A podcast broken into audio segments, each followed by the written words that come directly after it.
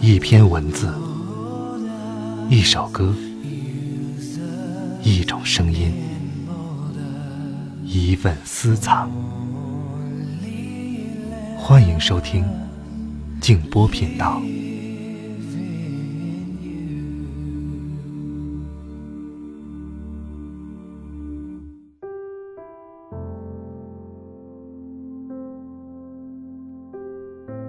一个人心头上的微风，吹到另外一个人生活里去的时候，是偶然还是必然？人生的理想，是情感的节制恰到好处，还是情感的放肆无边无涯？生命的区域，是昨天的好，当前的好，还是明天的好？晚上好，朋友们，我是静波，欢迎来到静波频道。刚才这段话出自沈从文。今天晚上要和大家一起来分享作家余华的一篇文章。一九七七年，我没有考上大学。如果你想听到更多的节目，欢迎通过微信公众号搜索添加静波频道。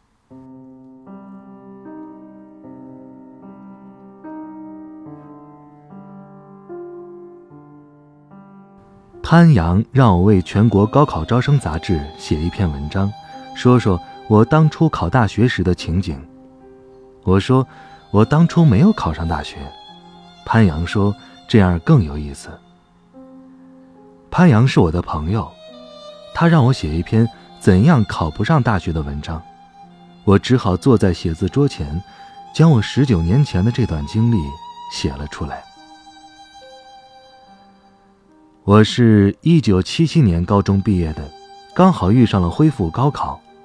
当时这个消息是突然来到的，就在我们毕业的时候都还没有听说。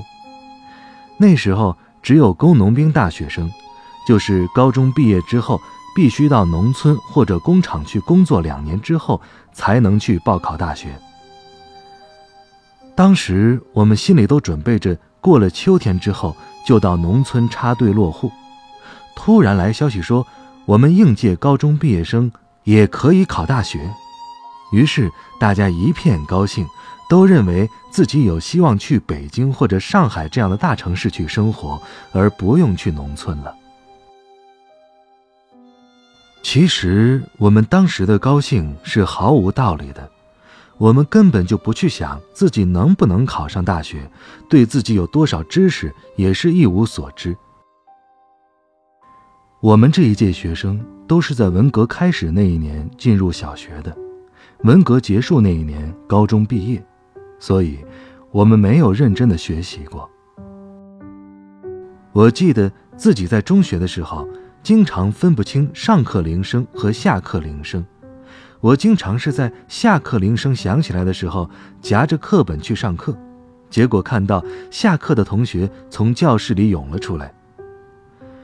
那时候课堂上就像现在的集市一样嘈杂，老师在上面讲课的声音根本听不清楚，学生在下面嘻嘻哈哈地说着自己的话，而且在上课的时候可以随便从教室里进出，哪怕从窗口里爬出去也是可以的。四年的中学就是这样过来的，所以到了高考复习的时候。我们很多同学仍然认真不起来，虽然都想考上大学，可是谁也不认真听课，坏习惯一下子改不过来。倒是那些历届的毕业生显得十分认真，他们大多在农村或者工厂待了几年和十几年了，他们都已经尝到了生活的艰难，所以他们从心里知道，这是一次改变自身命运的极好的机会。一九七七年的第一次高考下来，我们整个海盐县只录取了四十多名考生，其中应届考生只有几名。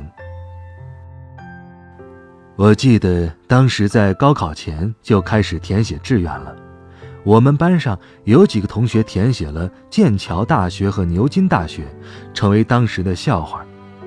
不过，那个时候大家对大学确实不太了解，大部分同学都填写了北大和清华，或者复旦、南开这样的名牌大学，也不管自己能否考得上、考不上，先填了再说。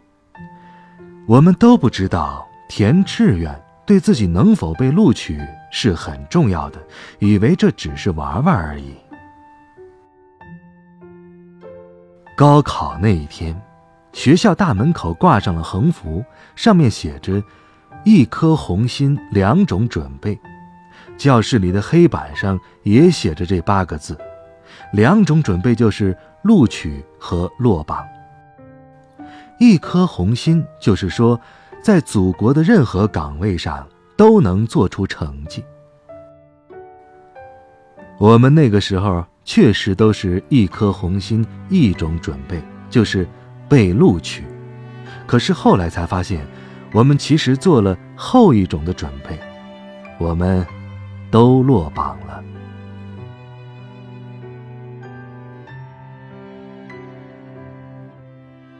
高考分数下来的那一天。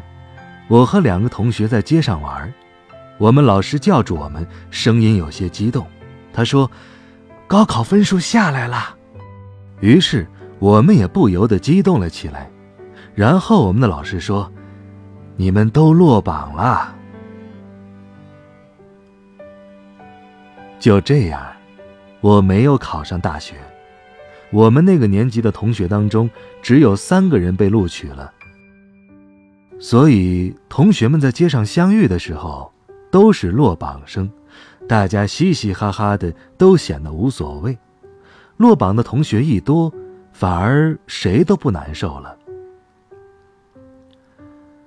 后来，我就没有再报考大学。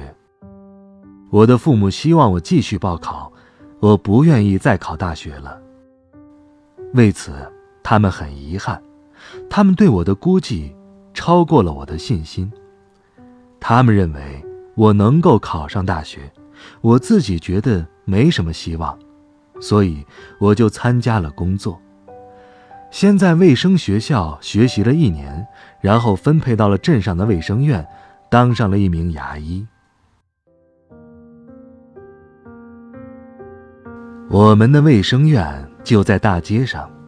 空闲的时候，我就站在窗口看着外面的大街，有时候会呆呆地看上一两个小时。后来有一天，我在看着大街的时候，心里突然涌上一股悲凉。我想到自己将会一辈子看着这条大街，我突然感到没了前途。就在这一刻。我开始考虑起自己的一生应该怎么办。我决定要改变自己的命运，于是，我开始写小说了。花开又一季，云听着风呼吸。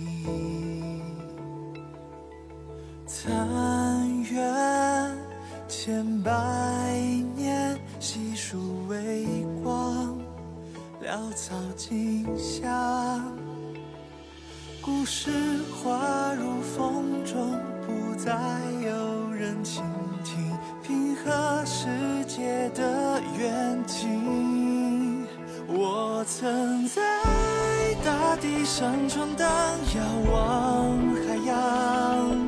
斑斓星河一角写下瑰丽诗章，颤动微弱的心脏，触碰遥不可及的幻想，那一刻才是我生命本该的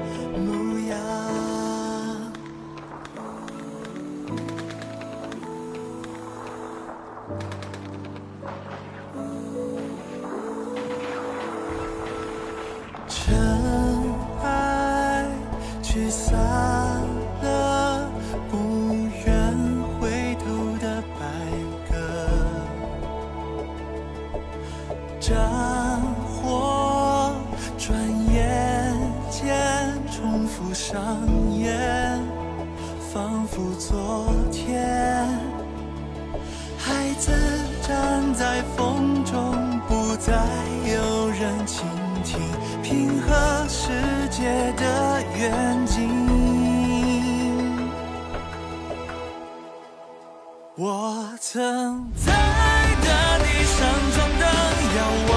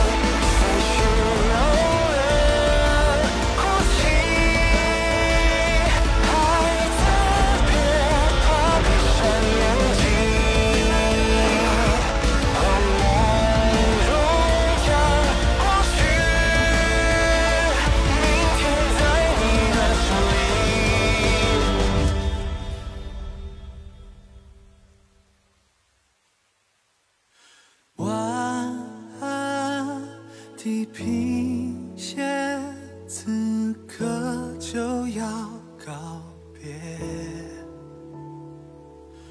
寒月破晓前，谁又记得？